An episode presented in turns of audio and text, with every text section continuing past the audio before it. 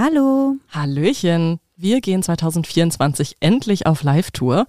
Wir kommen nach München, Hamburg, Berlin, Köln und natürlich nach Münster. Der Vorverkauf läuft bereits und da wir in einigen kuscheligen Locations spielen, lohnt es sich, besonders schnell zu sein. Alle Infos zum Vorverkauf findet ihr bei uns auf Instagram und die Tickets gibt es bei Eventim und rausgegangen. Wir freuen uns sehr auf euch und hoffen natürlich, dass ihr zahlreich erscheint.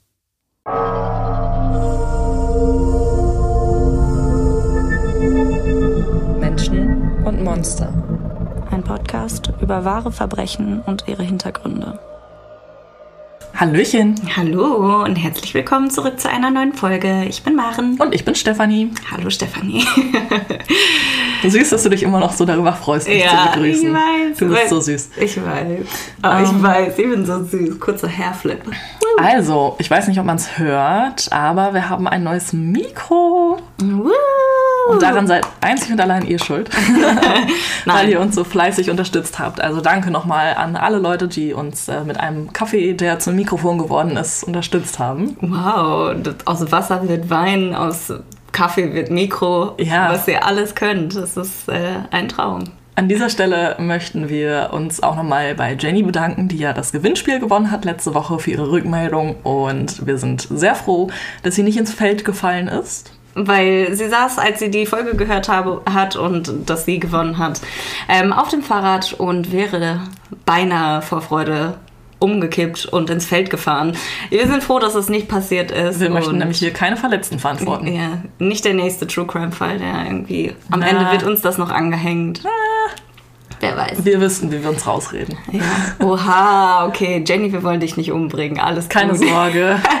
Wir schicken dir bald dein Paket zu und ähm, ja, ich würde sagen, Startest du mit dem Fall? starte mit dem Fall und zwar Leipzig-Grünau. Ein Hochhaus mit 16 Etagen, rund 135 Wohnungen und vielen verschiedenen Persönlichkeiten und Schicksalen.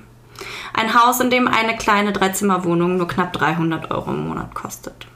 Da war ich richtig schockiert und dachte mir, the fuck, ich glaube, ich muss nach Leipzig ziehen. Nee. Also jetzt, äh, wow, alle Leute, die aus Leipzig kommen, jetzt so, wow, sie hat nee gesagt. Ich meine doch nur, du sollst doch hier bleiben. Ja, genau.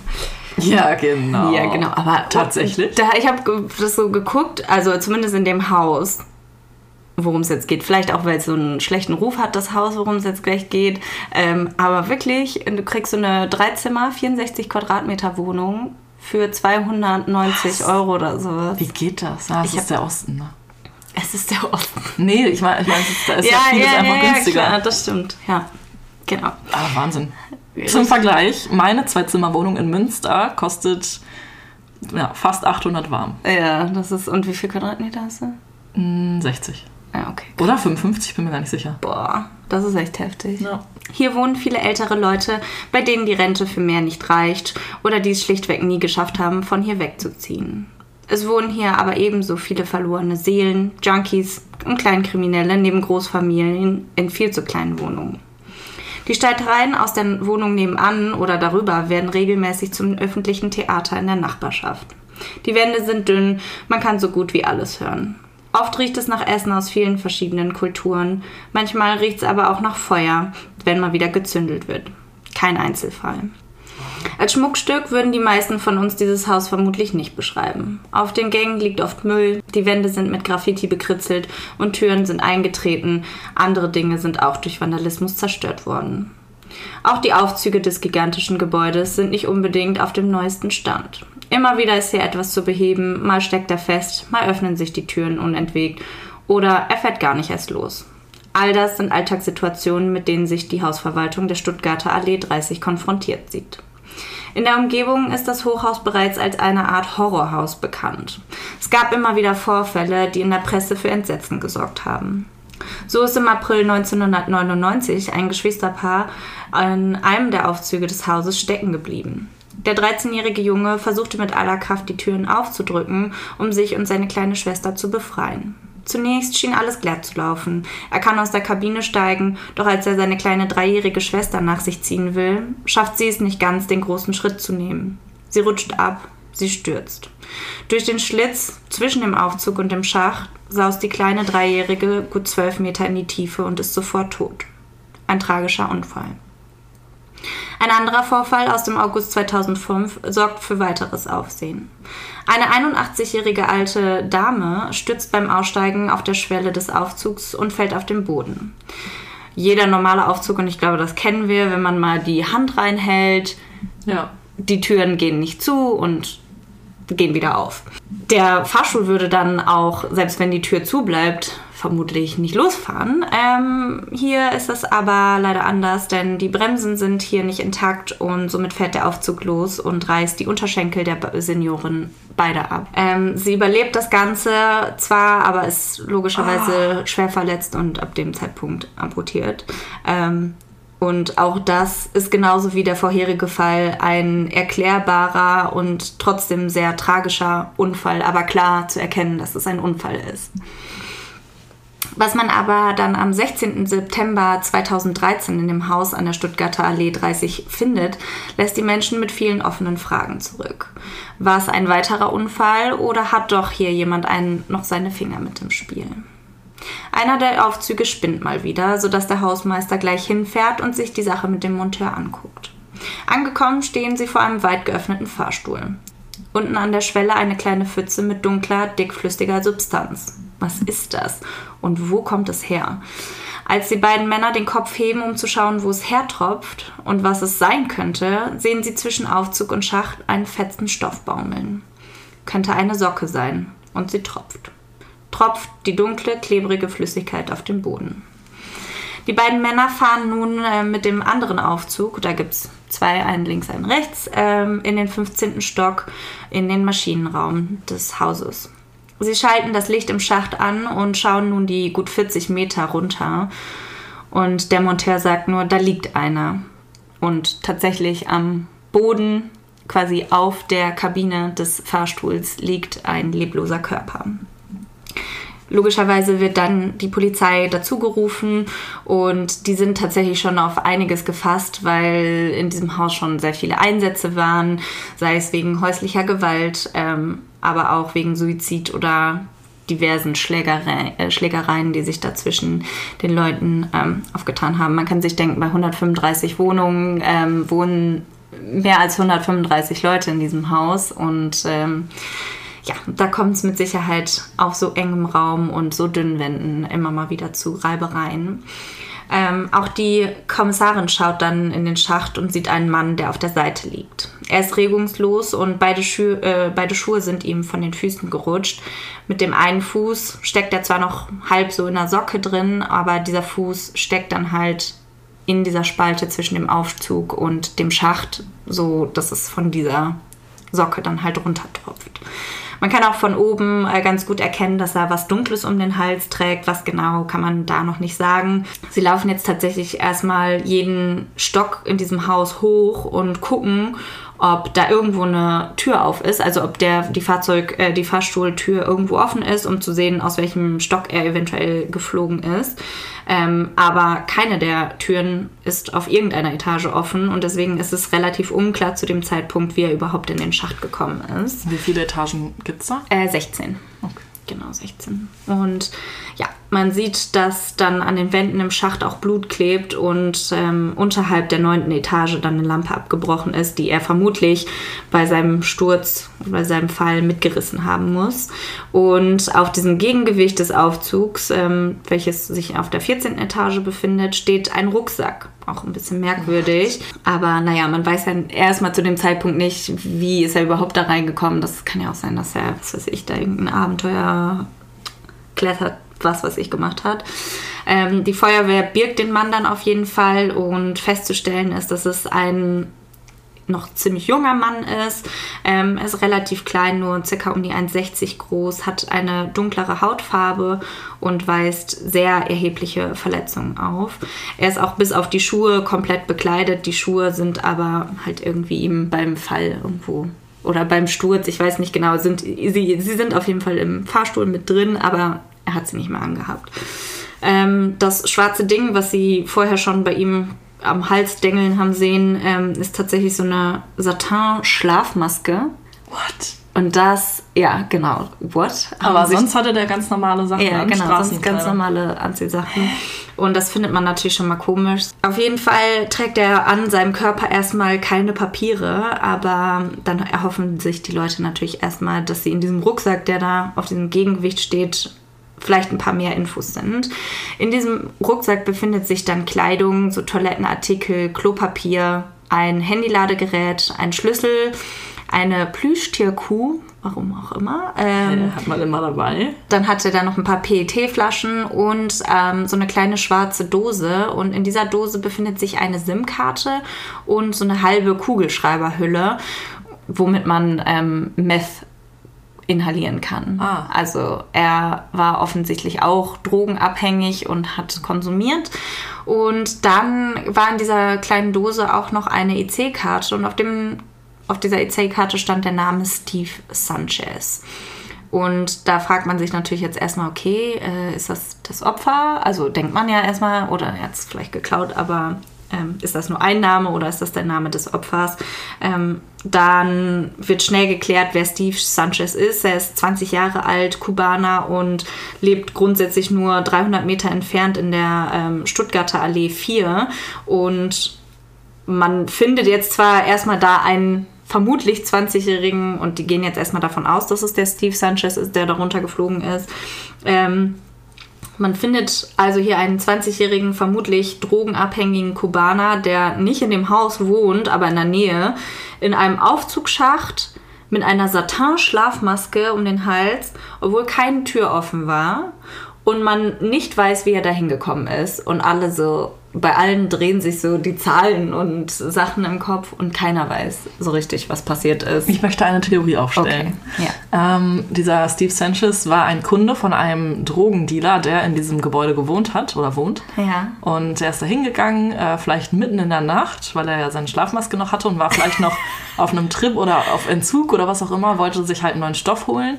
Ist dann da hingegangen, dann kam es irgendwie zum Streit. Der ähm, Drogendealer ist vielleicht ausgerastet oder es war ein Unfall. Der Sanchez ist gestorben, also vielleicht gefallen, hat sich den Kopf angeschlagen, ist gestorben. Und der Drogendealer wollte den dann äh, quasi beseitigen und hat ihn dann, wollte ihn dann im Aufzugsschacht beseitigen, weil er dachte, da findet ihn niemand. Nein. Okay, dann weiter. Ähm, okay. Die ermittelnden Beamten bahnen sich dann erstmal den Weg zur Mutter rüber, die 300 Meter in die Stuttgarter Allee Nummer 4.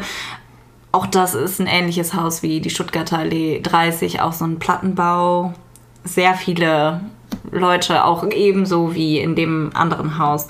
Ähm, und tatsächlich ist das auch in der Nachbarschaft eher kein Einzelfall, dass da solche Häuser stehen. Ähm, sie informieren nun die Mutter über den vermeintlichen Tod, aber man würde dann ja erstmal als Mutter zusammenbrechen. Sie bleibt sehr gelassen, fängt auch nicht an zu weinen, starrt die Beamten dann nur verwirrt an und erzählt ihnen, dass ihr Sohn seit fünf Tagen im Krankenhaus ist und nicht tot ist. Ja, genau. Denn äh, sie sagt jetzt an dieser Stelle erstmal, er hatte einen schlimmen Unfall und es kann daher definitiv nicht sein, er liegt auf der Intensivstation und da kann er auch nicht weg. Die ähm, Beamten stehen dann nach dieser Aussage oder nach dieser Information erstmal wieder am Anfang. Wer ist denn dann überhaupt das Opfer und warum hat er die EC-Karte von Steve Sanchez in seinem Besitz? Ähm, der Bericht der Gerichtsmedizin ähm, weist dann bei dem Opfer am ganzen Körper Verletzungen auf. Sein Schädel ist tatsächlich gespalten und in seinem Magen wird, äh, hat man noch eine unverdaute Pizza gefunden. Das heißt, er muss kurz vorher gegessen haben. Und in Urin und Blut hat man einige, also eine ziemlich hohe Konzentration an Meth und Cannabis gefunden. Also es ist belegt, er ist drogenabhängig schon mal. Ähm, und die nehmen dann halt von dem Opfer auch die Fingerabdrücke und schauen, ob da in der Datenbank irgendwas ist. Und da gibt es tatsächlich einen Treffer. Und zwar handelt es sich hierbei um Roberto Krüger. Er ist halb deutsch, halb Kubaner. Und er ist 22 Jahre alt und bereits wegen Drogenhandels vorbestraft. Dann ein weiterer Fund, nachdem sie sich den ganzen Weg da in diesen Schacht runtergebahnt haben, um den zu bergen, ähm, finden sie noch am Boden ein zertrümmertes Handy und eine Teleskopstange. Aha. Neue Theorie. Neue Theorie. Aber dafür würde ich, würde ich gerne Ja. erstmal wissen, ob der in diesem äh, Haus gewohnt hat. Nein. Nein. Okay, er war da zu Besuch, er hat irgendwas verloren. Also es ist ihm in den Schacht gefallen. Er hat diese Teleskopstange mit dem Handy da reingehalten, weil er gucken wollte, ob er das findet. Dann ist ihm das aber auch reingefallen und er ist hinterher geklettert und ist dann abgerutscht und gestorben. Nein. Sonst wären wir hier nicht in einem True Crime Podcast. Ach so, stimmt. Ist ein bisschen wie Black Stories gerade. Ja, das ist wirklich, genau so habe ich mich auch gerade gefühlt. Ähm, genau, die Leute, also es gibt tatsächlich auch ähm, Videokameras in dem Haus, in bestimmten Teilen des Hauses, ähm, vor den, zum Beispiel vor den ähm, Aufzügen und somit ähm, werden die jetzt erstmal ausgewertet. Man kann also sehen, dass Roberto Krüger um 23.27 Uhr ähm, ja, das Haus betritt und hat auch diese Teleskopstange unter dem Arm. Er ist zu dem Zeitpunkt noch alleine, läuft dann durch den Flur und verschwindet aus dem Bild. Man vermutet, dass er da in die Richtung, zumindest wo er gegangen ist, zum Seiteneingang äh, gegangen ist und da gibt es keine Kamera. Und ähm, nur ein paar Minuten später kommt er dann zurück und steigt in den rechten Fahrstuhl ein und fährt hoch. Im nächsten Bild sieht man dann ein paar Momente später, wie so zwei Teenager-Mädels mit einem kleinen Hund auftauchen und mit dem linken Fahrstuhl hochfahren. Und dann passiert erstmal nicht viel. Die beiden Türen bleiben unten im Erdgeschoss erstmal geschlossen. Und dann um 0.12 Uhr geht tatsächlich die rechte Tür von den beiden auf. Das ist ja auch der Fahrstuhl, mit dem Roberto hochgefahren ist. Und die geht wieder auf und zu und das fünfmal. Und dann bleibt sie auf. Wie von Geisterhand, denn es ist niemand im Fahrstuhl. Wie gruselig.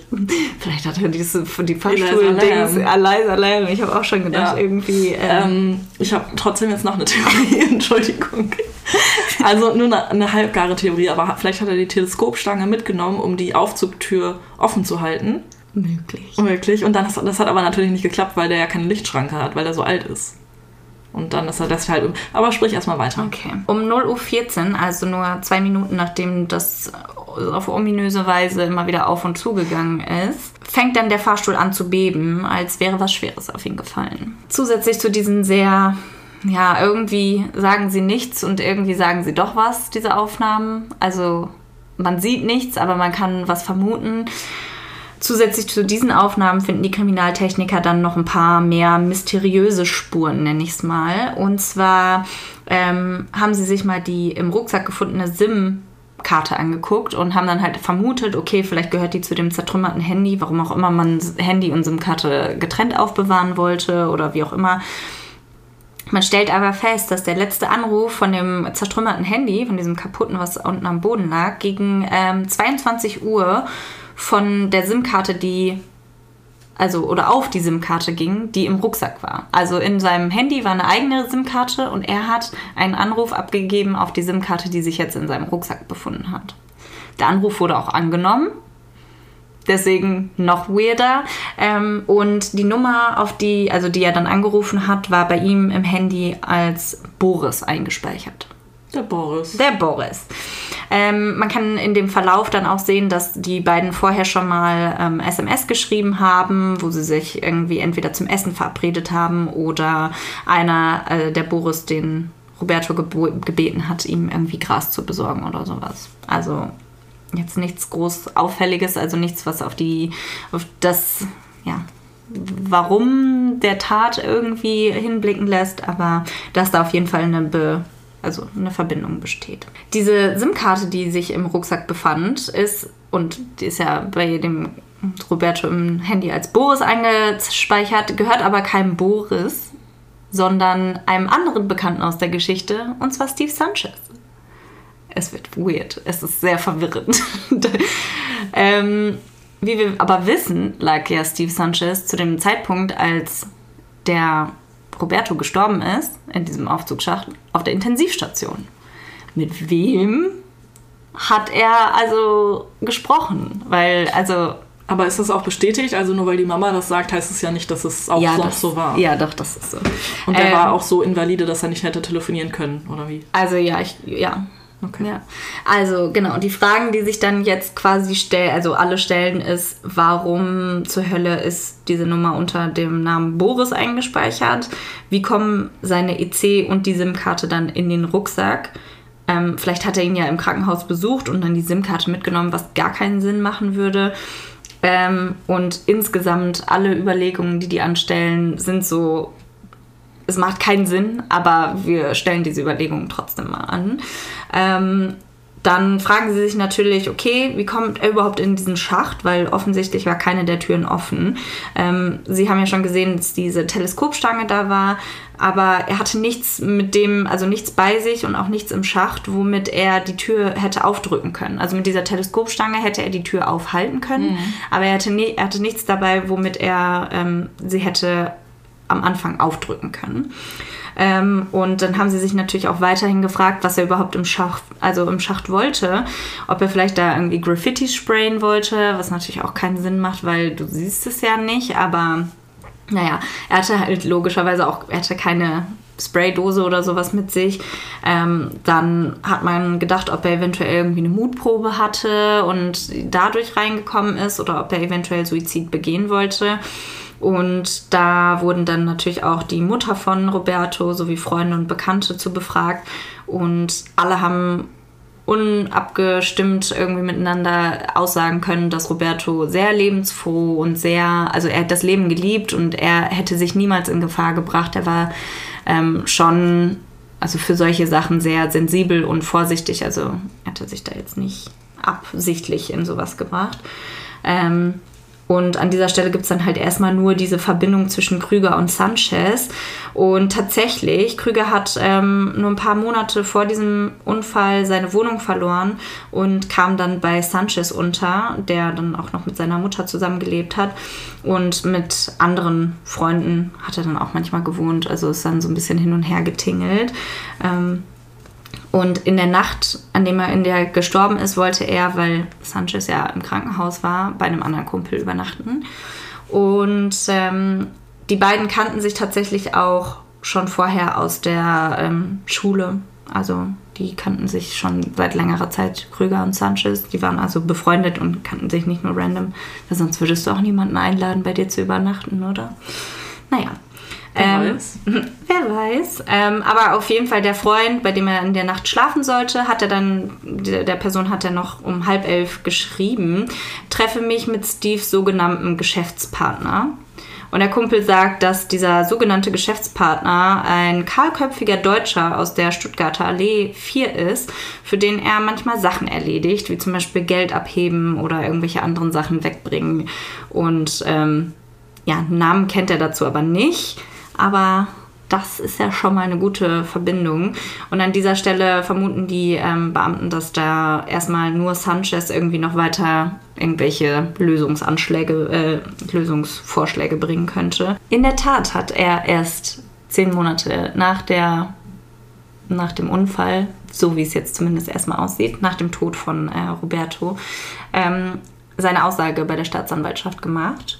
Und da sitzt er nun bei der Staatsanwältin. Ähm, Sanchez ist ein sehr schlanker junger Mann mit dunklerer Haut und einem krausen, lockigen Haar, welches wie so ein kleiner Watteturm auf seinem Kopf sitzt, der so rundherum alles abrasiert und oben nur fluffig und ähm, ja. Er scheint auch genauso wie alle Roberto Krüger beschrieben haben, eine sehr große Frohnatur zu sein. Er lacht viel und ist irgendwie gut drauf. Und ja, Sanchez ist als Sechsjähriger aus Kuba nach Deutschland gekommen, hat hier seinen Hauptschulabschluss auf so einer Förderschule gemacht und ist seitdem überwiegend arbeitslos, hält sich dann und wann mal mit einem kleinen Job über Wasser, wohnt aber deshalb auch noch bei seiner Mutter. Er wurde auch ein paar Monate vorher schon zu einer Vernehmung geladen, ist da aber nicht aufgetaucht. Und irgendwie finde ich es ein bisschen merkwürdig an dieser Stelle, weil es geht ja schon um eine tote Person und auch wenn man jetzt erstmal nicht weiß, ob da Fremdeinwirken war oder nicht, man glaubt, glaube ich, also was ich vermute, ist halt in diesem Fall, glauben alle eher an einen Unfall, weshalb das Ganze so ein bisschen im Sande verläuft. Ähm, als die Ermittlungen dann aber eingestellt werden sollen, erfährt das die logischerweise die Staatsanwältin und ähm, lädt dann Sanchez nochmal vor und droht ihm auch, ja, wenn du nicht kommst, dann holen wir dich halt mit der Polizei ab. Und dann, als er da ist, beginnt er halt zu erzählen, zählt, dass die beiden sich schon aus der Schule kannten. Und nachdem Krüger dann die Wohnung verloren hat, er bei ihm unterkam, Äh, Sanchez hat seine Mutter da nie gefragt, dachte, ach, so ein paar Tage ist es schon okay, wurde dann ein bisschen länger als ein paar Tage, aber war auch noch alles in Ordnung. Genau, auch er sagt, dass er über den Tag, als der Roberto Krüger gestorben ist, kaum was sagen kann, weil er halt auf der Intensivstation lag, ähm, weil er diesen üblen Unfall hatte. Und da erzählt er auch der Staatsanwältin von seinem Unfall und wie er dem Tod nur knapp von der Schippe gesprungen ist erzählt, wie er am Abend seines Unfalls mit einem Bekannten zu einem abgelegenen Feld gegangen ist, um dort Blüten zu sammeln. Blüten in dem Sinne, ähm, ja. Falschgeld. Nein. Gras. Also ja, genau. Die wollten nämlich ähm, dahin, weil sie gehört hatten, dass da ein paar Leute heimlich irgendwo in der Pampa Cannabis anpflanzen und wollten sich da ein bisschen was abzwacken. Der Bekannte hat ihm dann einen Schluck von seinem Energy Drink gegeben. Er hat es auch getrunken. Und das letzte, woran er sich erinnern kann, ist, wie er mit dem Bekannten über so eine Fußgängerbrücke an den Bahngleisen entlang gelaufen ist. Und danach bricht's ab. Also danach hat er keine Erinnerungen mehr, ist nur noch ein tiefes schwarzes Loch in, seinen, in seinem Gedächtnis. Und das nächste, was er weiß, ist, dass er auf Intensivstation wach wird, sein rechtes Bein zertrümmert ist und sein Kiefer ist doppelt gebrochen. Man sagt ihm dann vor Ort, er wäre von einem Zug angefahren worden und hatte einen Abschiedsbrief dabei. Oh weshalb er dann nach seiner Genesung auch erstmal auf die psychiatrische Station überwiesen wird. Er selbst beteuert aber sofort, dass er nicht suizidgefährdet sei und dass der Brief definitiv auch nicht von ihm kommt, weil er dann auch nicht kooperiert und nichts weiter zu finden ist, ähm, wird er dann vier Wochen später von der Station entlassen und der Bekannte, mit dem er an dem Tag unterwegs war, ist nach diesem Unfall verschwunden. Sanchez ist das aber mehr oder weniger egal. Er will nur seine Ruhe. Er will einfach damit abschließen. Er kann es jetzt eh nicht mehr ändern und ähm, will ohne Sorgen irgendwie weiterleben. Das heißt, er pocht da jetzt auch nicht, dass irgendwelche Ermittlungen ähm, da losgetreten werden. Ähm, genau, und auch die Bu äh, Bundespolizei geht von einem Unfall oder einem Suizidversuch aus ähm, und daher werden da keine weiteren Ermittlungen erhoben. Für ihn ähm, ist damit so erstmal alles erledigt und seine Geschichte ist dann auch erstmal zu Ende. Die Staatsanwältin denkt sich schon so, okay, noch so eine wirre Geschichte in diesem eh schon sehr wirren Netz von komischen Funden und komischen Geschichten, aber well. Sie gehen jetzt davon aus, dass also nicht mehr in dem Haus Nummer 30, wo sich der das Unglück zugetan hat, ähm, suchen müssen, sondern vermutlich in dem Haus Nummer 4, das nur ein paar Meter weiter steht.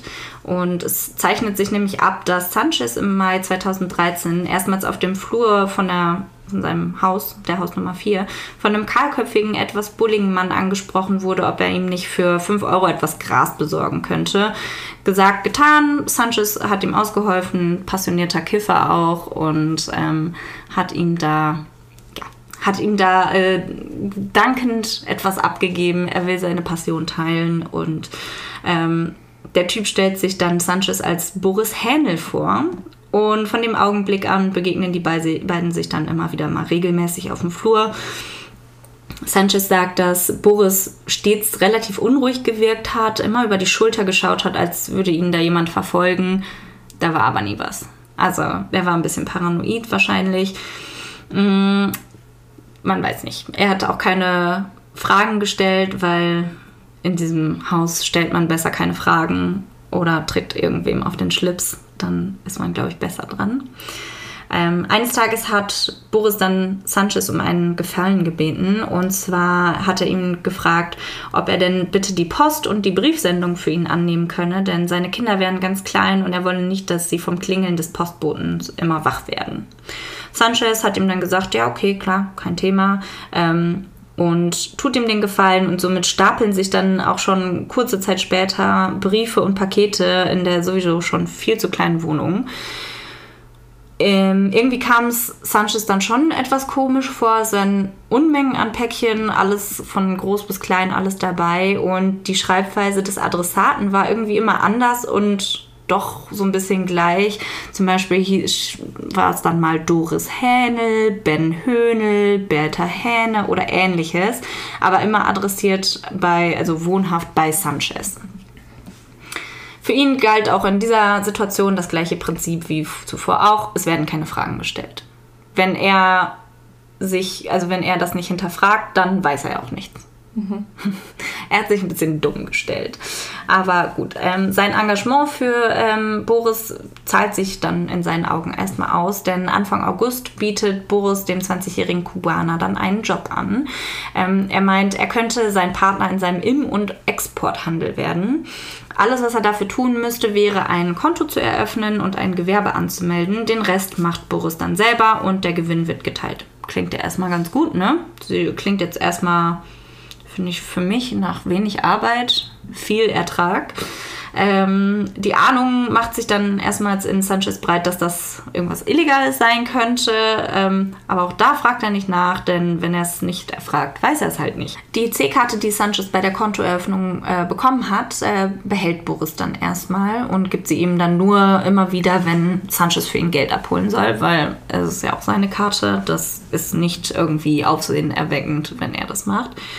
Und ähm, tatsächlich begleitet er ihn aber immer zum Automaten, bleibt aber dann meistens einige Meter weit entfernt stehen, zieht sich die Kapuze immer tief ins Gesicht, wirkt so ein bisschen wieder so, als hätte er Verfolgungswahn ähm, und möchte dann von den Kameras zum Beispiel nicht gesehen werden.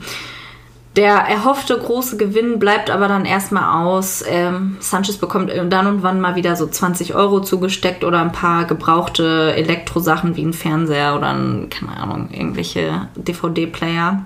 Ähm, dieses ganze Prozedere, das Hin und Her und das ganze Verfahren geht dann erstmal so weiter, bis es zu diesem Abend kommt, wo dieser vermeintliche Suizidversuch von Steve Sanchez sich zuträgt. Das ähm, Einige Tage nachdem Sanchez dann diese Vernehmung bei der Staatsanwältin hatte, liegt ihr dann auch dieser Abschiedsbrief, sage ich mal in Anführungszeichen, ähm, von Sanchez vor. Der ähm, wurde auf dem PC geschrieben und wurde betitelt mit reines Gewissen und so. Ich lese an der Stelle gerne einmal den doch sehr wir geschriebenen Abschiedsbrief vor. Bitte entschuldigt die ähm, ja, sage ich mal so. Das ist halt in sehr schlechtem Deutsch geschrieben, deswegen wird man das auch gleich hören. Übrigens äh, an der Stelle, der Fall kommt aus der Stern Crime aus 2000, August, September 2018. Hier jetzt der Abschiedsbrief. Ich, der Steve Sanchez, wohne hier in Stuttgarter Allee 4, geboren in Kuba, La Habana, kenne mich schuldig, die letzten Jahre Mist gebaut zu haben und will nun sauberes Gewissen haben. Mir ist egal, wie ich Geld bekomme und habe ich Straftaten in Kauf genommen, um an meinen Stoff zu gelangen. Grüne Wiese, verstehst? Bei mir ging es um Klauen. Bruch im Supermarkt, Kupfer klar machen, fahren ohne Ticket, Internetleute abziehen, hab ständig neue Namen. Als Niger Hähnel, Höhnelt zu heißen, ist krass. Zeigen von Zeug, was ich nicht besitze und ohne wegschicken. Illegales Arbeiten bei Blackies und die Schulden, die mir noch Geld, ihr Assis, 120 Tacken. Was? that's it? Ja, that's it. Das ah, ist sein Abschiedsbrief. Das ist sehr erhellend. Ja, also, ähm, ja, das ist auf jeden Fall der Abschiedsbrief, den er bei sich getragen hat. Ich würde sagen, das erklärt sich eventuell nachher nochmal. Okay, also, ich hoffe. Der ähm, Brief steckt dann halt auch so in der Akte zu seinem Unfall und da gibt es dann auch noch eine genauere Beschreibung, was da an dem Abend überhaupt passiert ist. Und zwar in der Nacht vom 10. auf den 11. September 2013 fährt gegen kurz vor 2 Uhr nachts ein leerer Güterzug die Gleise entlang, ist auf ungefähr 100 äh, Kilometer pro Stunde eingependelt. Und als der Lokführer dann aus der Ferne einen Menschen ganz nah an den Gleisen sieht, bremst er, aber während er bremst, hört er trotzdem noch einen lauten Knall. Genau, das ist erstmal so grob, was passiert ist. Dann ist es logisch, dass an dieser Stelle Boris Hähnel weiter ins Visier der Ermittlungen gerät und man sich fragt, ist es wirklich ein Zufall, dass diese Person in so kurzer Zeit für zwei Bekannte von ihm irgendwie in so tragische Unfälle verwickelt ist oder ähm, dass halt sogar einer von denen stirbt. Das kann ja wahrscheinlich kein Zufall sein. Im weiteren Verlauf erzählt Sanchez dann sogar, dass Boris ihn bereits zuvor mal zum Blütensammeln mitnehmen wollte und dass Boris ihm dann auf dem Spaziergang erzählt hat, dass er in seinem alten Wohnhaus in der Stuttgarter Allee 30 ein geheimes Drogenversteck eingerichtet hat. Und dieses würde sich oben im Fahrstuhlschacht befinden und man könnte die Tür ohne weiteres mit einem kleinen Trick öffnen, auch wenn der Fahrstuhl selbst in einem anderen Stockwerk steht. Ähm, öffnet man die Tür auf einer anderen Etage, so wird, der Tür, wird die Tür auf der Etage, in welcher der Aufzug dann tatsächlich steht, auch geöffnet.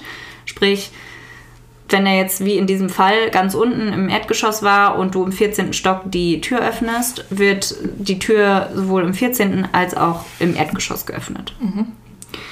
Und zwar ist das so, weil da irgendein so Störmodus drin ist. Also ich meine, wenn dieser Aufzug sonst nicht hat, hat, nichts hat, hat er wenigstens so einen Störmodus, damit er überall mal aufgeht. Ich weiß auch nicht. Ähm, und wenn dieser Störmodus aktiviert wird, geht die Tür von alleine auf und zu. Fünfmal, wie aus Geisterhand. Ja, und das kommt uns doch bekannt vor, dass das irgendwo mal passiert ist, oder? Dann haben die Ermittler natürlich auch diesen ganzen Schacht von, Schacht von oben bis unten abgesucht nach dem Leichenfund, haben aber nirgendwo ein Drogenversteck gefunden. Und dann gab es da noch eine Aussage von einem Kumpel von Sanchez und ähm, Roberto Krüger, und zwar, dass äh, nach Sanchez Unfall war er erstmal verhindert. Er war ja sein treuer Mitarbeiter da in seinem Im- und Exporthandel, den er da betrieben hat. Und dann hat sich aber Hähnel, Boris Hähnel relativ schnell einen neuen Mitarbeiter geangelt und das war dann der Roberto. Und das heißt an dieser Stelle, wo er jetzt der Mitarbeiter ist, der neue, wird dieser Verdacht nochmal erhärtet, dass diese tragischen Unfälle, als dass sie erstmal deklariert waren, keine Unfälle waren. Und ähm, man sucht also nach Boris Hähnel, findet ihn aber so schnell nicht. Schaut erstmal bei der äh, Stuttgarter Allee 4, guckt nach dem Namen Hähnel, klingelt da, sieht dann aber nach kurzer Zeit, dass da niemand aufmacht und dass diese Wohnung auch schon seit mehr als drei Jahren leer steht. Mhm. Und dass auch unter dem Namen Hähnel noch nie ein Mann gewohnt hat, sondern immer eine Frau. Es wird immer, es wird immer komischer, oder? So, so, du hast absolut gar keine so Ahnung, was passiert, oder? ja, so dachte ich mir das auch. Niemand kann an dieser Stelle also genau sagen, wo der Boris Hähnel oder wie auch immer er heißt, ähm, irgendwie sich aufhält, dann befragen sie aber natürlich in der Stuttgarter Allee 4 ein paar Nachbarn und da fällt tatsächlich ein paar Leuten ein Mann ein, wer ganz, also welcher ganz gut zu dieser Beschreibung von Sanchez passt. Und der Mann ist dann auch relativ schnell zu identifizieren, denn er ist schon mehrfach vorbestraft, ähm, hat aber nicht den Namen Boris Hähnel, sondern den Namen Benjamin Bayer. Er war kurz ähm, zuvor, also kurz bevor die Ermittler das rausgefunden haben, nach Berlin gezogen, hat aber sowohl vorher mal in der Stuttgarter Allee 4 als auch in der Nummer 30 gewohnt. Aha. Und ähm, gegen ihn wurde auch schon mal ermittelt, weil er in der Hausnummer 30 irgendwie Brände gelegt haben soll. Und damals gab es einen Brandsatz, in dem seine DNA gefunden wurde. Und an der Stelle wird dann die DNA, die sie auf der Flasche, aus den PET-Flaschen aus dem Rucksack gefunden haben, sowie ähm, auf dieser Satin-Schlafmaske, die der ähm, Roberto Krüger um den Hals hatte, und auch die EC-Karte, wird die DNA überprüft und es ist ein Treffer. Die DNA gehört zu Benjamin Bayer, aka Boris Händel, der in Disguise irgendwie unterwegs war.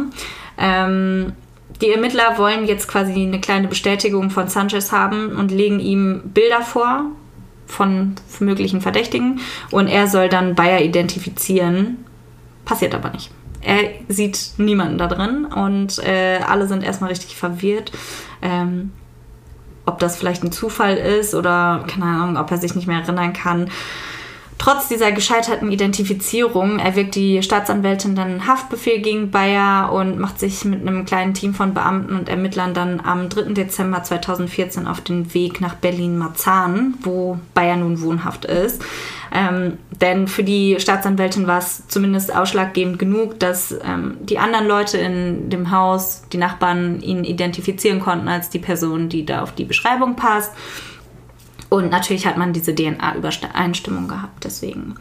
Um kurz nach halb sieben morgens stehen die Beamten dann äh, vor der Tür in einem weiteren Plattenbau in Berlin-Marzahn und sie bemerken dann, dass auf dieser Fußmatte vor der Tür so ein kleiner Alarmsensor ausgestattet äh, ist und schieben das vorsichtig beiseite, um ihn nicht irgendwie vorher zu erschrecken klingeln dann und es öffnet ihnen ein stämmiger Mann, Ende 20, mit kurzen rotblonden Haaren.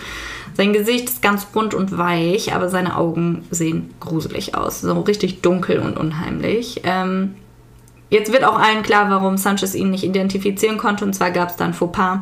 Es waren die Fo falschen Fotos von einem falschen Benjamin Bayer. Ach, das gibt's doch nicht. Ja, ich weiß. Ich weiß. Mhm. Nun starten sie da, der Mann steht ihnen gegenüber der ist absolut emotions- und regungslos. Er bleibt ruhig, zieht sich dann etwas an, sagt zu seiner Frau nur kurz, ich kläre das. Während der Untersuchung seiner Wohnung findet man dann allerhand Waren sowie ärztliche Überweisungsscheine wegen des Verdachts, dass Bayers Frau eine ernstzunehmende Abhängigkeit von dem Beruhigungsmittel Oxazepam hat.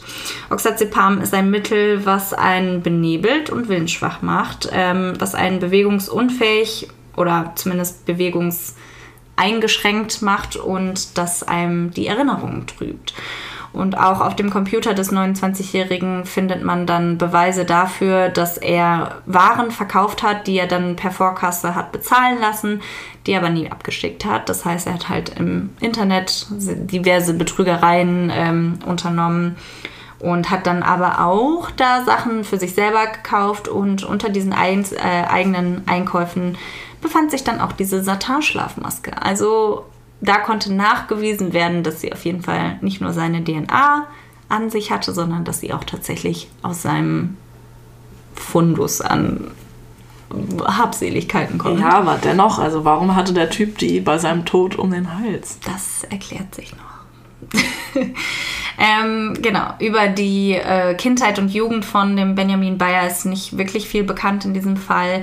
Fakt ist aber, dass er ähm, dieses Leben an der Stuttgarter Allee zu seinem vollsten Nutzen ausgeschöpft hat. Denn in einem Viertel, in dem viele Leute nichts mehr zu verlieren haben und bereit sind, Risiken auf sich zu nehmen, ähm, Menschen naiv glauben und jemandem vertrauen, der einem irgendwie einen Anteil an irgendwas verspricht, einfach weil sie nicht wirklich viel haben. Ähm, er hat es ausgenutzt und hat die Menschen manipuliert. Er selber ist einer von diesen gescheiterten Existenzen in dem Viertel. Er hat keinen Abschluss und ist bereits neunfach vorbestraft, äh, zumeist wegen Betrugs oder Diebstahls. Von der Mutter des ersten Kindes lebt er getrennt, weil da gab es immer wieder Streitigkeiten. Er ist nämlich permanent pleite und hatte auch nie irgendwie einen Job, er ist immer arbeitslos. Und hinzu kommt, dass er höchst spielsüchtig ist. Also er ist sehr, sehr süchtig. Und er braucht somit immer mehr Geld, um seine Sucht zu befriedigen. Und auch wenn er keinen Job hat, ist er relativ erfinderisch und kreativ, ähm, kommt immer mit neuen Ideen um die Ecke. Er manipuliert, benutzt und beschämt Menschen gerne um sich herum. Zum Beispiel hat er irgendwann mal auf die Wäsche von seiner Ex äh, uriniert wow. und hat ihr Abführmittel in den Kaffee äh, gemacht, damit sie den ganzen Tag auf dem Pott sitzt und so. Boah. Also was ein Wichser. ja, also ich meine, das sind doch so, ich sag mal, die witzigen Sachen unter den schlimmen Sachen. Also nicht, dass das witzig ist, aber er beschämt sie halt und macht sich über sie lustig und erzählt das dann seiner neuen Freundin, mit der es aber auch nicht klappt. Also er ist auch so ein richtiger, ich würde sagen, so ein Filou, auch wenn er gar nicht so gut aussieht, weiß ich nicht, schafft es immer wieder, sich neue Ladies an den Start zu holen. Ähm, irgendwann heiratet er dann noch eine andere Frau, aber kurz vor der Hochzeit ähm, wird äh, passiert dann etwas und zwar ähm, verspielt er das komplette Geld für die Trauringe und oh, erzählt dann seiner Verlobten und der Polizei, er wäre ausgeraubt worden. Und das fliegt dann relativ schnell auf. Dafür, für die Vortäuschung einer Straftat, bekommt er dann äh, drei Monate auf Bewährung, lehnt aber in dem Zuge eine Suchttherapie ab. Die beiden heiraten trotzdem, aber sie kontrolliert fortan jegliche Finanzen von den beiden. Alle Ausgaben müssen immer streng festgehalten werden. Das heißt, wenn er sich jetzt irgendwie eine Bratwurst am Bratwurststand kauft, dann muss er ein Foto davon machen und ihr schicken, damit sie auch weiß, dass er das mit den zwei Euro gekauft hat. Ja, ist natürlich streng, aber Ja. also es ist ja für ihn eigentlich nur gut. Ähm, ist es für das gemeinsame Leben gut. Aber da er ja nicht gewillt ist, seine Sucht zu behandeln, ist es für ihn eine Höllenqual. Kann man das so sagen? Ähm, denn es gibt da für ihn keinen Spielraum, irgendwie Geld auszugeben. Er muss. Spielraum. Das stimmt. Äh, er muss also kreativ werden, um dennoch, dennoch Geld irgendwie für seine Spielsucht aufbringen zu können. Er beschriftet fortan ähm, diverse leere Briefkästen in dem Plattenbau mit ausgedachten Nä Namen, bestellt dann Sachen dahin ähm, und macht das oft mit Bankdaten, die er vorher von Leuten über so eBay Kleinanzeigen oder sowas bekommen hat, denen er dann äh, einen Job versprochen hat. Ei. Ja, richtiger, richtiger Filu. Er ist halt generell ein sehr manipulativer und redegewandter Mensch. Also er schafft es gut, die Leute einzulullen und hatte zwar immer wieder mal Stress und ist irgendwie, ist mal mit den Nachbarn irgendwie aneinander geraten, weil irgendjemand zu laut war oder irgendjemand sich von irgendwas gestört gefühlt hat. Ist aber nie irgendwie auffällig geworden. Ähm, irgendwann hat Bayer dann tatsächlich bereits drei Kinder und äh, weitere Zwillinge sind unterwegs. Also er plant auf jeden Fall eine Großfamilie, weil seine Theorie, und das finde ich einfach, das ist einfach super. Seine Theorie, jedes Kind kostet ungefähr 80 Euro im Monat. Kindergeld kriegt man ja 180 Euro im Monat, da bleiben ja 100 Euro für ihn. Voll die gute Idee. ja. Also sorry, aber wie genau kommt er darauf, dass ein Kind 80 Euro im Monat kostet? Hat er die Windeln und alles schon mit eingerechnet? Das Essen, die Kleidung? Naja, aber wenn du so viele Kinder nachschießt, du brauchst nie äh, Gut, neue du brauchst Ausstattung. keine neuen Klamotten kaufen. und die Miete ist ja scheinbar auch sehr, sehr günstig. ja. Also, ja. ja, aber trotzdem brauchen die doch alleine was zu essen und Windeln kannst du ja auch nicht wiederverwenden. Es sei denn, du benutzt halt eine Stoffwindel.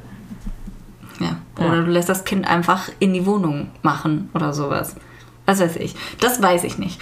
Ähm, er hat jetzt also ziemlich viele Kinder, er eine Frau. Die Wohnung wird langsam zu klein. Zu dem Zeitpunkt wohnen die noch in der Hausnummer 30 und es werden da immer wieder Brände gelegt. Nicht von ihm unbedingt, aber vielleicht auch von ihm.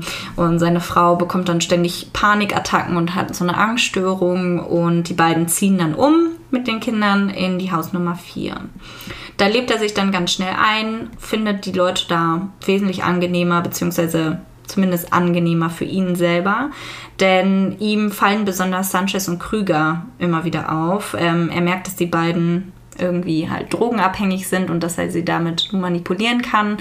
Und er weiß halt auch, dass die beiden befreundet sind und versucht die beiden immer wieder für seine Geschäfte zu gewinnen.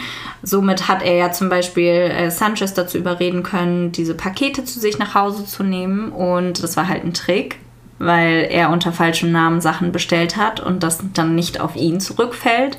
Somit hat er innerhalb von wenigen Wochen, also ich glaube es waren fünf Wochen, Sachen im Wert von mehr als 8000 Euro zu Sanchez liefern lassen. Und ähm, auf diesem ersten Trip, an dem äh, Sanchez und der Bayer auf, äh, zum Blütensammeln gehen wollten, als er ihm erzählt hat, ja, ich habe da so ein geheimes Drogenversteck, hat äh, Sanchez ihm dann tatsächlich auch erzählt, dass die Polizei ihm wegen Diebstahls im Nacken sitzt. Und dann hat Bayer tatsächlich irgendwie mit der Angst zu tun bekommen, ähm, dass sein Business so auffliegen könnte und dass das auf ihn zurückfällt. Und dann hat er dann beim zweiten Mal Blüten sammeln gehen ähm, Sanchez mitgenommen und hat ihm den Energy Drink gegeben mit dem Oxazepam und hat ihm dann in seiner Benebelung den Befehl gegeben, sich auf die Gleise zu legen. Und auch er hat den Abschiedsbrief für Sanchez geschrieben. Ähm, zumindest vermutet man das. Der, dass Sanchez dann aber überlebt hat, war für ihn ein beschissener Zufall. Ähm, er braucht also einen neuen Plan und das relativ schnell. Und er hat sich dann überlegt, weil in diesem Abschiedsbrief war ja klar zu erkennen, dass äh, Sanchez diese Betrügereien tatsächlich auf sich nimmt und wahrscheinlich dann mit der Schuld nicht äh, zurechtgekommen ist und aus dem Grund Suizid begehen wollte. Da das jetzt aber nicht funktioniert hat, ähm, wollte Bayer die Betrügereien dann Krüger anhängen und ähm, hat dann Krüger, Krüger einen Tag vor seinem Tod noch zur Sparkasse geholt, äh, geschickt, damit er das ganze Geld abholt ähm, hat ihm auch von diesen Drogen in dem Schacht erzählt und ähm, haben sich dann, die beiden haben sich da verabredet für den nächsten Tag. Dann hat Krüger Bayer an dem Seiteneingang reingelassen, wo keine Kameras sind, sodass mhm. nicht aufgenommen wird, dass er auch da war. Und ähm, tatsächlich war zu seinem Todeszeitpunkt Krüger auch sehr ja, sag ich mal, berauscht und zugedröhnt. Er war auf Crystal Meth. Die beiden sind dann in den 14. Stock hoch, wo Bayer dann den Krüger gezwungen hat, sich diese Satin-Schlafmaske aufzusetzen. Die sollte nämlich dazu dienen, dass er das geheime Versteck nicht sieht damit er nicht weiß, wo das ist und dass er dann jemand anders auch nicht davon erzählen kann. Ähm, mit dieser Teleskopstange hatten sie es bereits vorher geöffnet und dann hat Bayer ihn zu diesem Schacht geführt und hat ihm gesagt, ja, noch einen Schritt weiter, noch einen Schritt weiter. Und mit dem letzten Schritt ist er dann runtergestürzt. Er hat, ähm, also Benjamin Bayer hat dann tatsächlich auch den Rucksack präpariert, hat da die SIM-Karte und die EC-Karte alles reingesteckt und ist auf dieses Gegengewicht ähm, gepackt und ist dann verschwunden. Bis heute bestreitet Bayer genau diese Vorwürfe, aber das ist der relativ genaue Ablauf, wie das Gericht und die Ermittler das rekonstruiert haben wollen. Und ähm, ja, er, Bayer gesteht in diesem Zusammenhang lediglich, dass er die Diebstähle und die Betrügereien begangen hat. Ähm, für das Gericht sind dann die Beweise aber relativ eindeutig, denn zum Beispiel bei der bei der ärztlichen Untersuchung kam dann auch raus, nach dem Unfall von Sanchez, sag ich mal Unfall, ähm, dass in seinem Urin ähm, Oxazepam gefunden wurde, ja auch die Frau genommen hat und es passt alles. Ähm, auf dem alten Handy, was Bayer dann nach der zweiten Tat verkauft hat, konnten sie das noch irgendwie aufspüren und haben ein Foto rekonstruieren können, auf dem Bayer den Schacht bis nach ganz unten hin fotografiert hat von oben. Also erst schon mal einen Tag vorher, zwölf Stunden vorher, bevor die Tat passiert ist, hingegangen, hat die Türen aufgemacht und hat reingefilmt, also hat reingefotografiert ähm, hat es aber gelöscht und ja, er bestreitet es bis heute. Ich glaube, wir können alle davon sprechen, dass es relativ eindeutige Indizien dafür sind. Am 15. März 2016, also schon eine gute Zeit später, wird er dann endlich für, also kriegt eine lebenslange Haftstrafe wegen Mordes, versuchten Mordes und gefährlicher Körperverletzung. Bei ihm wird da keine besondere Schwere der Schuld festgestellt und er nimmt das Urteil mit Fassung erstmal auf, war ja schon vorher relativ emotions- und regungslos. Und ja, während er im Knast saß, hat dann seine Frau sich von ihm getrennt. Das hat er allerdings nicht so gut verkraftet, weil ähm, seinen Betrügereien hat er so viel Geld gemacht, damit äh, sie sich eine Brust-OP leisten konnte. Und jetzt war er sauer, dass irgendjemand anders diese Tiddies, Tiddies bekommt und er nicht. No. Oh Gott, was ein beschissener Mensch. Ende der Geschichte. Ich dachte mir, ich ähm, gebe heute mal einen Fall zum Besten, der vielleicht auch schlimm, der es auch schlimm ist, aber der vielleicht nicht so krass auf den Magen schlägt wie die letzten Male. Es haben mir schon viele Leute gesagt, dass sie es so schlecht anhören konnten, weil sie selber so viele, vor allem so viele, weil sie viele selber Kinder haben und gerade bei ja, so brutalen Taten gegen Kinder, glaube ich, da schon der das schon nochmal wesentlich mehr wehtut und wesentlich mehr auf den Magen schlägt als so einer Geschichte. Ja, ähm, ich fand's mega spannend. Vor allem, ja, es ist halt so ein richtig mysteriöser Fall, wo man von Anfang an so ein bisschen miträtseln kann. ja, auch wenn das jetzt gemacht. Auch wenn das jetzt fies klingt, aber ja, es war halt schon spannend auf jeden Fall. Mhm. Ziemlich dumm von ihm, finde ich, also von ähm, dem Bayer, Bayer mhm. dass er die SIM-Karte und die EC-Karte nicht abgewischt hat. Ja. Und seine DNA da drauf war? Das hat tatsächlich auch ähm, dann später im Gericht jemand gesagt, hat gesagt, sie wollten so schlau sein und so viele ja, Beweise irgendwie platzieren, dass sie sich dann irgendwie dadurch verraten haben. Und es stimmt ja im Endeffekt. Ja, weil im Endeffekt hat er ja ähm, sich gar nicht so doof angestellt. Also er hatte ja ziemlich viele Ideen einfach und dass er dann sowas Elementares übersieht oder vergisst, ist dann schon, ja, bisschen dumm. Ja, ich glaube, er hat vielleicht auch bei seinen ganzen Taten, die er, für die er mal bestraft oder vorbestraft war, vielleicht auch vergessen, dass man da irgendwo seine DNA noch gespeichert hat oder sowas. Äh, ich bin auch ein bisschen überrascht, dass das so funktioniert mit diesem Internetbetrug, dass du einfach quasi was an eine falsche Adresse liefern kannst. Also ich muss dir sagen, aus dem Job, bei dem ich bin, ähm, dass tatsächlich das bei mir auch, also dass ich das erste Mal so das Gefühl habe, oh mein Gott, ich kann das verstehen, weil bei uns machen die Leute das tatsächlich auch. Krass, ich wusste nicht, dass das überhaupt geht. Ja, wir haben zu wenig kriminelle Energie in uns. Ja. Ja, was sagst du also insgesamt zum Fall? Sehr verwirrend, so ein bisschen. Du hast manchmal so geguckt, so es gab viele. Es gab viele What the fuck-Momente vor Ja, allem. das stimmt. Ähm, Plot-Twists. Also ich finde es erstmal krass, dass quasi dann doch noch ähm, herausgefunden wurde, dass es eben kein Unfall war mit dem Toten im Fahrstuhl, aber auch mit Sanchez. Also ich meine, wie man jetzt darauf kommt, dass das ein Unfall sein könnte, also wie er darauf gekommen ist, das sei mal dahingestellt. Wahrscheinlich Ja. wollte er sich einfach nicht weiter damit auseinandersetzen. Ja, sein Motto war ja Hauptsache keine Fragen stellen, dann kommt man da Ja. schon glimpflich raus. Ähm, nee, aber insgesamt hätte ich halt mit dieser Wendung nicht gerechnet.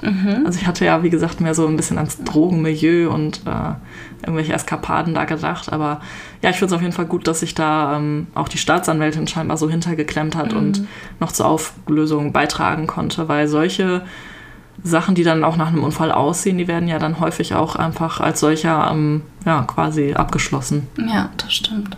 Das ähm, war auch da tatsächlich beschrieben, dass vermutlich nur aufgrund dieser Hartnäckigkeit der Staatsanwältin tatsächlich das Urteil gefällt werden konnte. Also Props an die Staatsanwältin. Was sagst du zum, äh, zum Urteil? Da gibt es nicht viel zu reden. Nee, Wenigstens gut, dass er lebenslange Haft bekommt.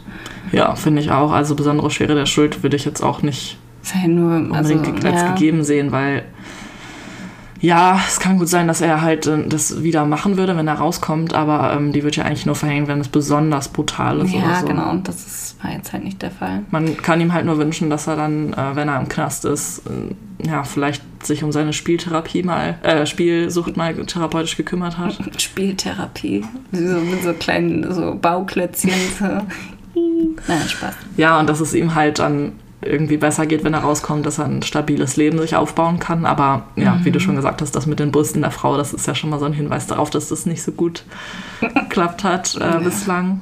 Ja, und ich denke mir auch so, wie traurig. Äh, Der hat so viele Kinder in die Welt gesetzt und die müssen jetzt mit so einem Vater, Versagervater irgendwie leben, der im Knast ist. Ja. Sehr, sehr traurig. Ja, ich bin immer noch völlig baff, ähm, dass er der Meinung ist, dass man mit 80 Euro im Monat für ein Kind auskommen kann. Also viele von euch haben ja Kinder. Vielleicht mögt ihr uns ja mal bei Instagram schreiben, Ja. ob ihr das für realistisch haltet oder nicht. Da wäre ich sehr gespannt. Also wir haben ja beide jetzt keine Kinder und können das halt nicht einschätzen, aber ich könnte mir vorstellen, dass das äh, längst nicht reicht. Ja, vor allem, ich denke mir so, also klar, wenn, selbst wenn ich mir jetzt einen Monat lang nichts Neues zu anziehen zu kau also zu anziehen kaufe und mir nur so die Basics zum Essen hole. Nichtsdestotrotz komme ich da nicht mit 80 Euro hin. Also und wenn du dann überlegst, dass so Kinder halt noch in die Windel machen und sowas, klar, solche Sachen, dann brauchen die eventuell ihre Gläschen und Pülverchen oder was weiß ich was.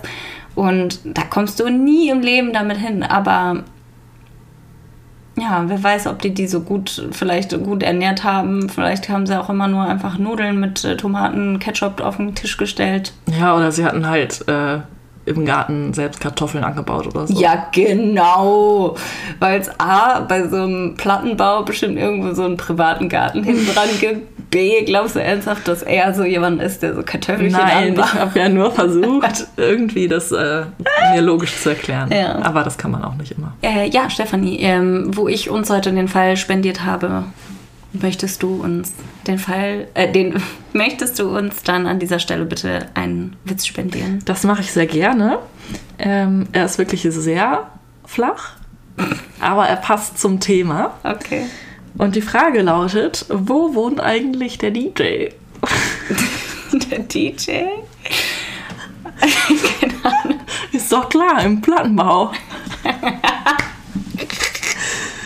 Wow. Ja, oh mein Gott. Ich glaube, das war jetzt echt ein Nervenaufreiben für mich. Also, das war zu viele Twists. Das war sehr anstrengend. Das da war, das war ein bisschen wie so ein kleiner Krimi. Ja, es war so ein bisschen, also ich fand das auch super schwierig, den Fall zu ähm, recherchieren und zu schreiben. Also ich habe jetzt nicht wirklich viel recherchiert. Ich habe mich da überwiegend auf den Stern Crime Artikel bezogen, ähm, weil ich habe da auch gegoogelt und geschaut, was ich da noch finden kann. Viele der Artikel und Sachen dazu waren halt aber einfach nicht so aussagekräftig, so dass ich da nicht wirklich viel noch hab rausziehen können. Ähm, ja, das war aber schon ein. Ja, es war ein, ein handful of work. Danke dennoch für diesen Fall. Gerne, gerne. Und ja, ihr wisst, wie es geht. Also, wenn ihr wollt, könnt ihr uns gerne bewerten bei ähm, Apple Podcasts oder man kann uns nirgendwo anders bewerten. Oder ihr schreibt uns eine Nachricht bei äh, Instagram. Oder- gerne, gerne auch sonst per E-Mail.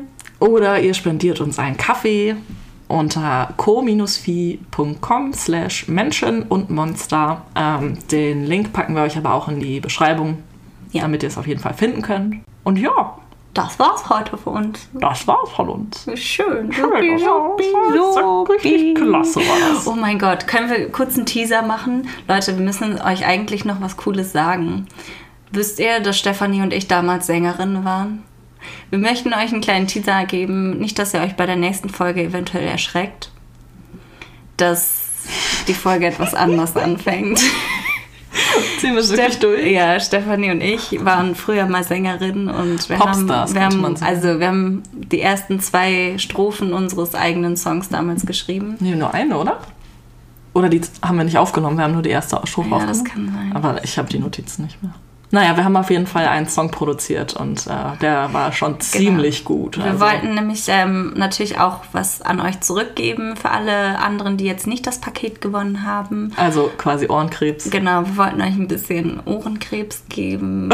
Oder vielleicht findet das ja auch jemand schön. Vielleicht möchte uns ja jemand unter Vertrag nehmen.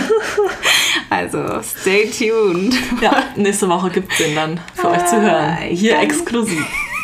Gar nicht mehr. Okay. Ja, danke fürs Zuhören. Dankeschön. Macht's gut. Ciao. Tschüss. Hallo. Hallöchen! Wir gehen 2024 endlich auf Live-Tour. Wir kommen nach München, Hamburg, Berlin, Köln und natürlich nach Münster. Der Vorverkauf läuft bereits und da wir in einigen kuscheligen Locations spielen, lohnt es sich, besonders schnell zu sein.